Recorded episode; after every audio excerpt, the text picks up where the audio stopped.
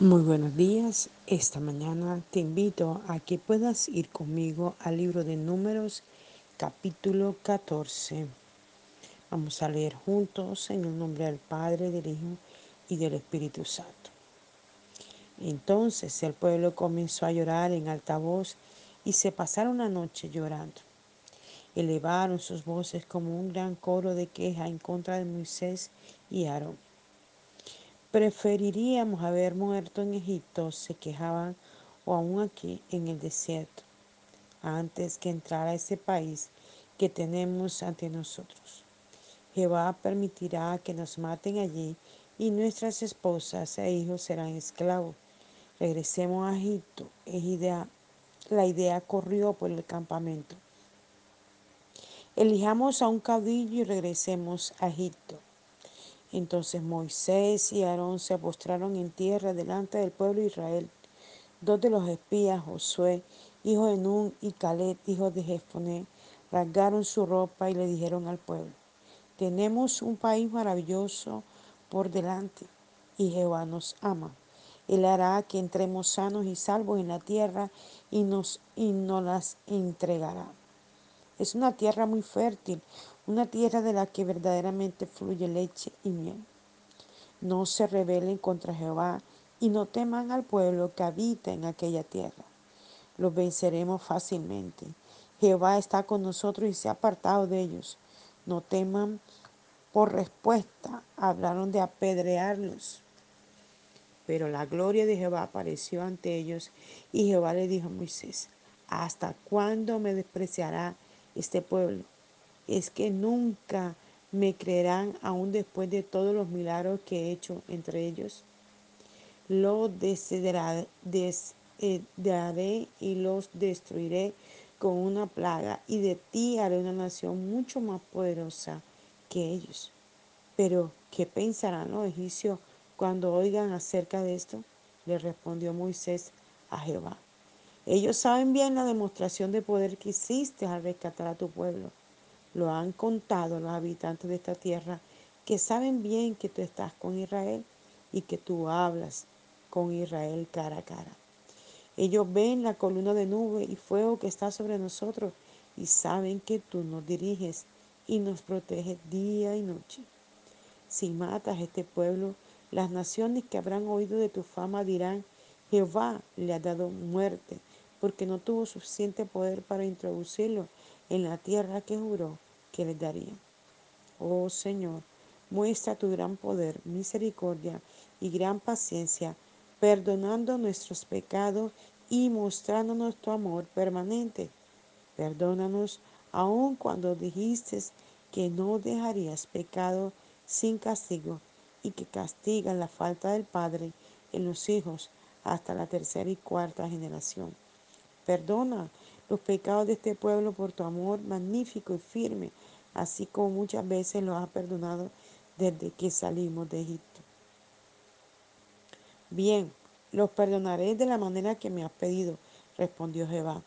Pero juro por mi propio nombre que así como la tierra está llena de mi gloria, ninguno de los hombres que vieron mi gloria y los milagros que hice en Egipto y en el desierto, y diez veces se negaron en el desierto, y diez veces se negaron a confiar en mí y a obedecerme verá la tierra prometida a sus antepasados. Pero mi siervo Caleb es diferente. Me ha obedecido en todo. Lo haré entrar en la tierra que fue a ver y sus descendientes poseerán una buena parte de ella. Pero ahora, puesto que el pueblo de Israel teme a los amalecitas y a los cananeos que viven en los valles, mañana regresarán al desierto en dirección al mar rojo entonces Jehová dijo a Moisés y a Aarón, ¿hasta cuándo se quejará de mí este pueblo perverso? Dile, Jehová promete concederles lo que acaban de pedir. Morirán todos en el desierto. Ninguno de los que de ustedes tengan más de 20 años y se hayan quejado contra mí entrarán en la tierra prometida. Solo Caleb, hijo de Jefonet, y Josué, hijo de Nun, podrán entrar. Dijeron que sus hijos serían esclavos del pueblo de esta tierra.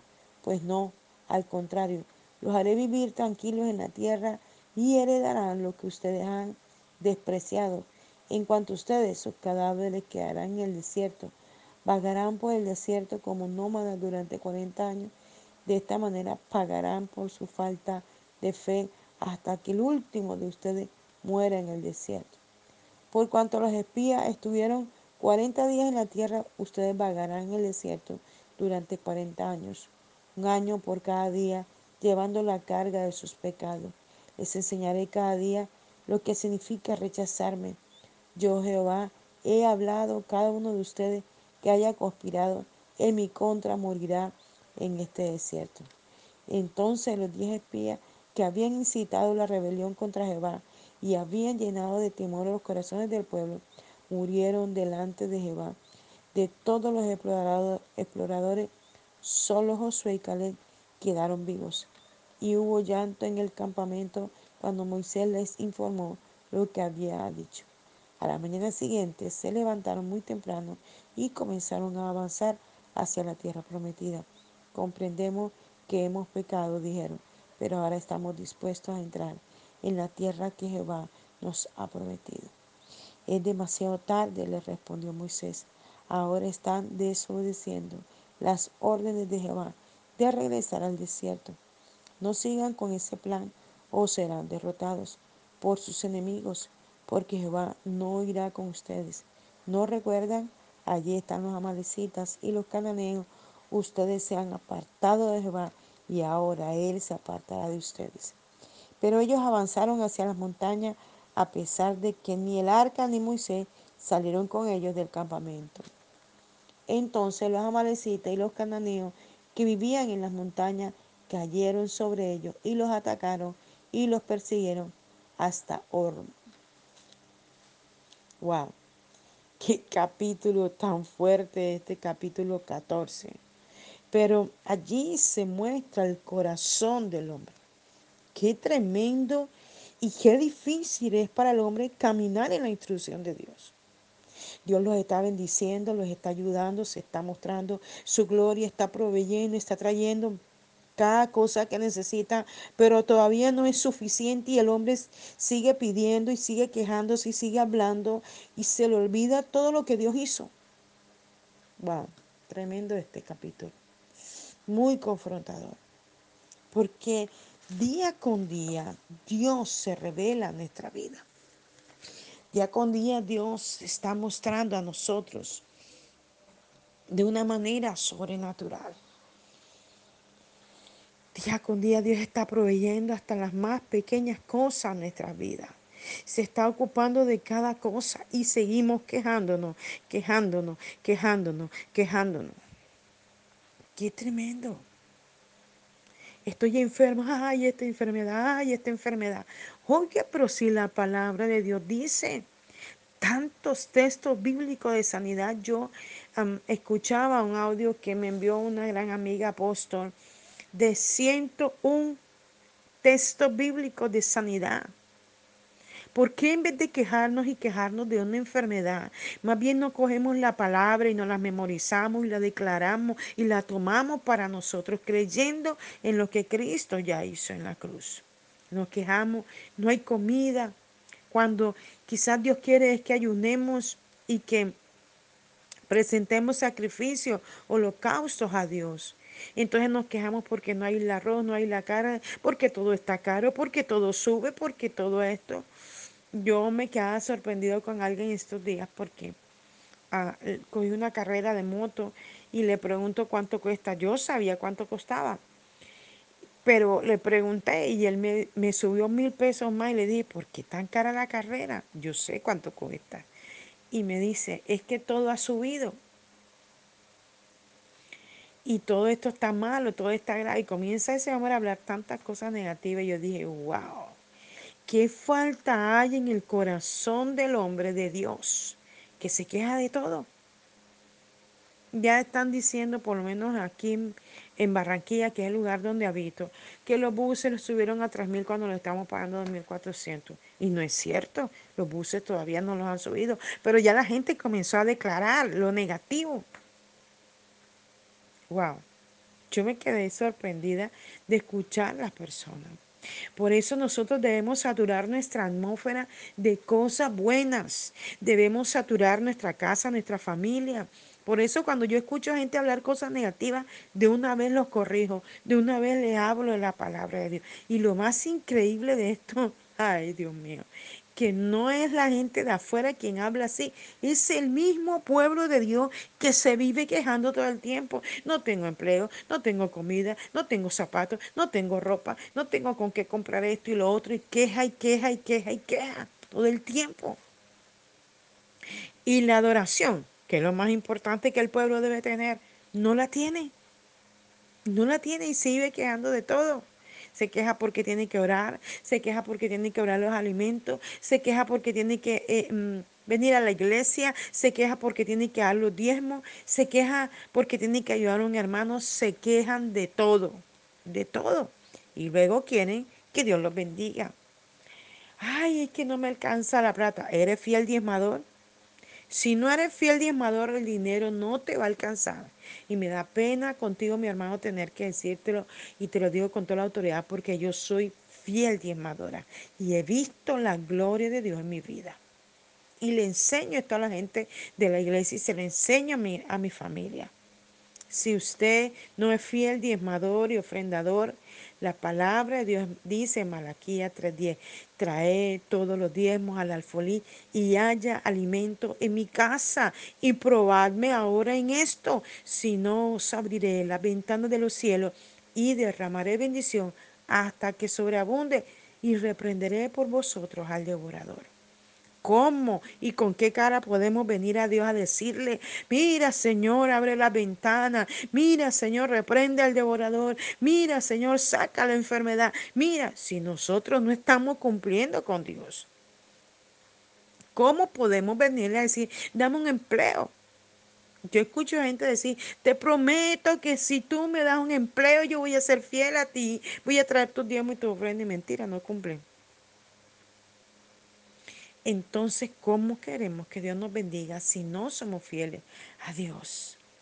Es increíble, tú lees todo este capítulo 14 de número y tú ves la queja. Moisés y Aarón enviaron 10 hombres a ver la tierra prometida. Y solo dos vinieron hablando cosas buenas. Los demás, esos son un gigante y nos van a traer como langosta, nos van a matar, van a acabar con nosotros. Pero ¿dónde está el poder que Dios derramó sobre ellos para abrir el mar rojo. ¿Dónde está el poder que Dios depositó en ti? Mire, nosotros como ministros del Señor podemos orar por la gente y Dios nos respalda porque es que no se trata de nosotros, sino de Cristo y Cristo es el que hace los milagros en las personas. Pero cada persona se tiene que empoderar de esto, porque esto no es un poder exclusivo para los profetas, para los pastores, para los evangelistas, para los predicadores. No, no, no, no. Esto es un poder para todo aquel que ha aceptado a Cristo en su corazón. Es increíble ver a una persona que uno le dice ora y la persona tiembla y le da miedo de orar. Pero ¿por qué? Y luego, sí, porque es recién convertido, lo acepto, a mí también me pasó, aún me pasa. Voy a orar por alguien, voy a ministrar la palabra y yo tiemblo, yo me asusto. Yo le digo, Señor, ayúdame a hablar lo correcto, a orar de una manera correcta, decir lo correcto. Porque si yo digo una cosa en mi carne o en mis deseos, puedo hacer tropezar a alguien. Entonces, debo vivir una vida que agrada al Señor, una vida que dependa de Dios, una vida que permanezca en una búsqueda diaria y continua, y es lo, que el ser humano no quiere.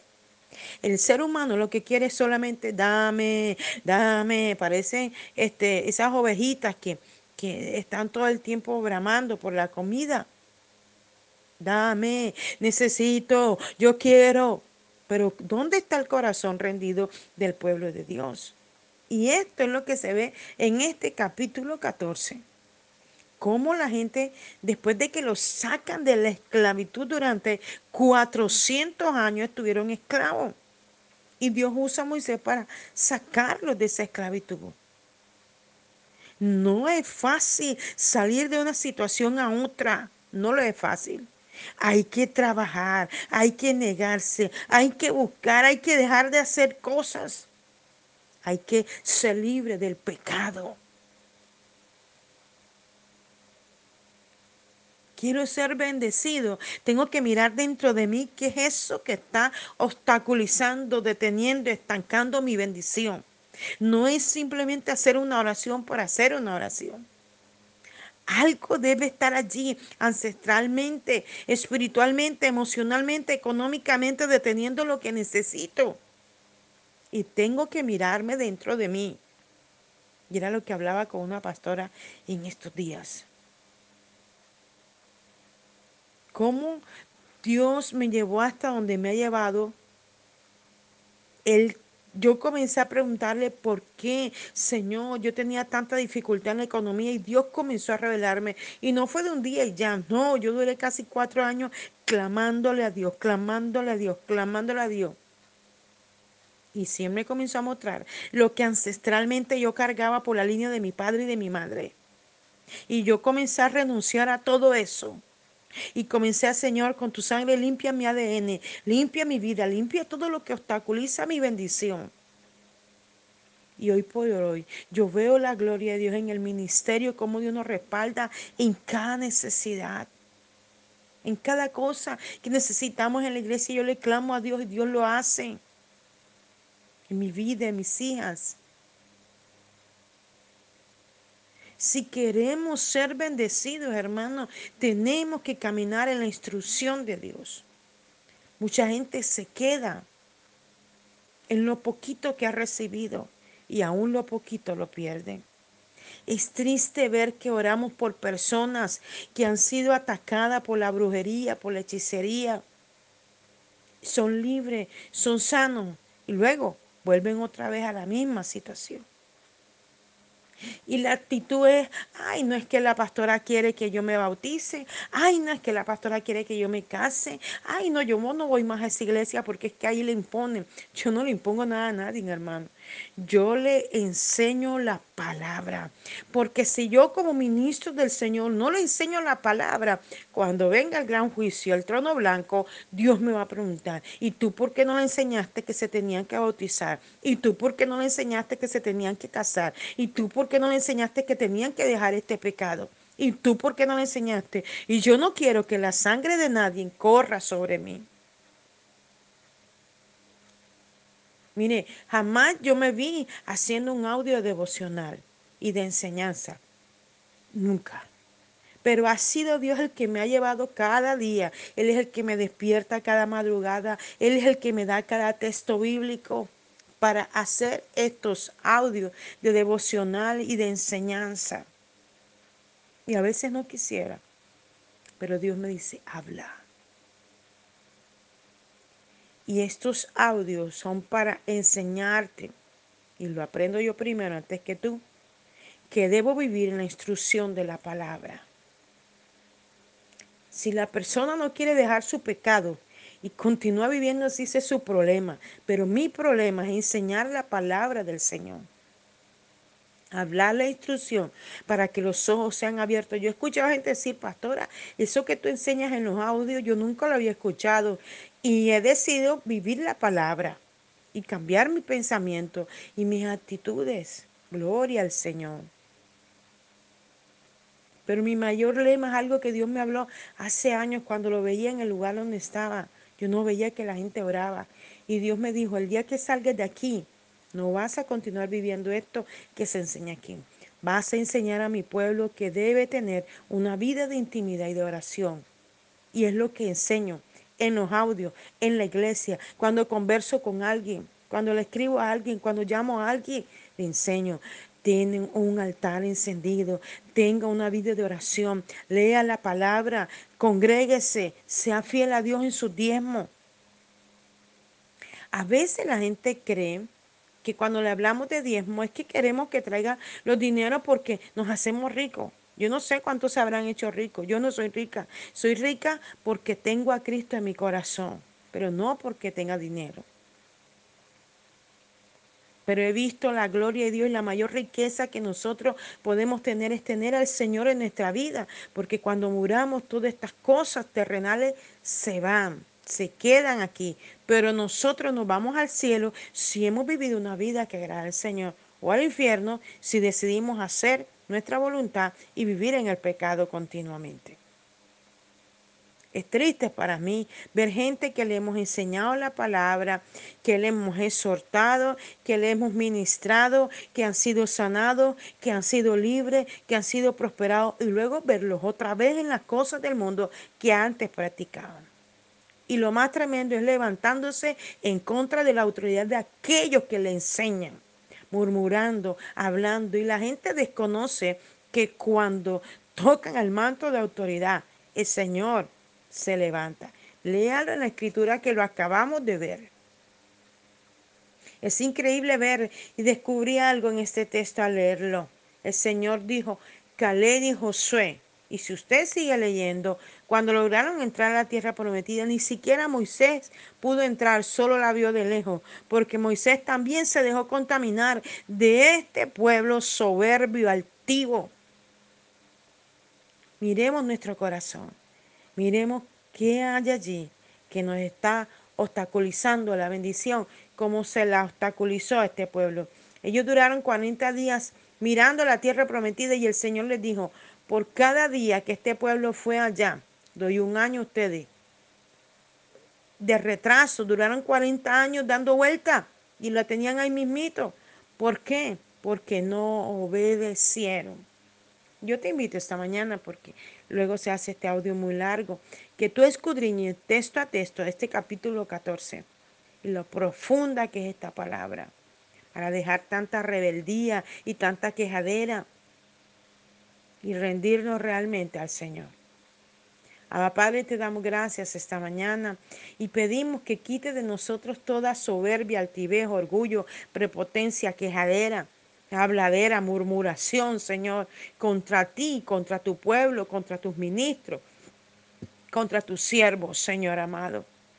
Danos la sabiduría y el entendimiento para caminar conforme a la instrucción de tu palabra, Señor. Y que en cada sitio de la tierra donde estemos seamos luminares, Señor, y seamos testimonio con nuestras acciones, con nuestras palabras, Señor, con nuestro testimonio, Padre Celestial. Quitar toda queja, toda burla, todo señalamiento, toda murmuración de nosotros y levantarnos a ser ese instrumento de luz que tú quieres que nosotros seamos. Pedimos perdón por tanta quejadera, Señor, que estamos enfermos, que no tengo dinero, que tengo esto y lo otro, Señor. Renunciamos a esto y lo echamos fuera de nosotros y nos declaramos libres esta mañana en tu nombre, Dios. Gracias te damos, Jesús. Amén y amén. Les habló el apóstol Janet Rentería, desde el altar de Mensajeros de la Cruz de Cristo, Barranquilla, Colombia. Espero que esta palabra pueda ser de edificación a tu vida. Dios te bendiga.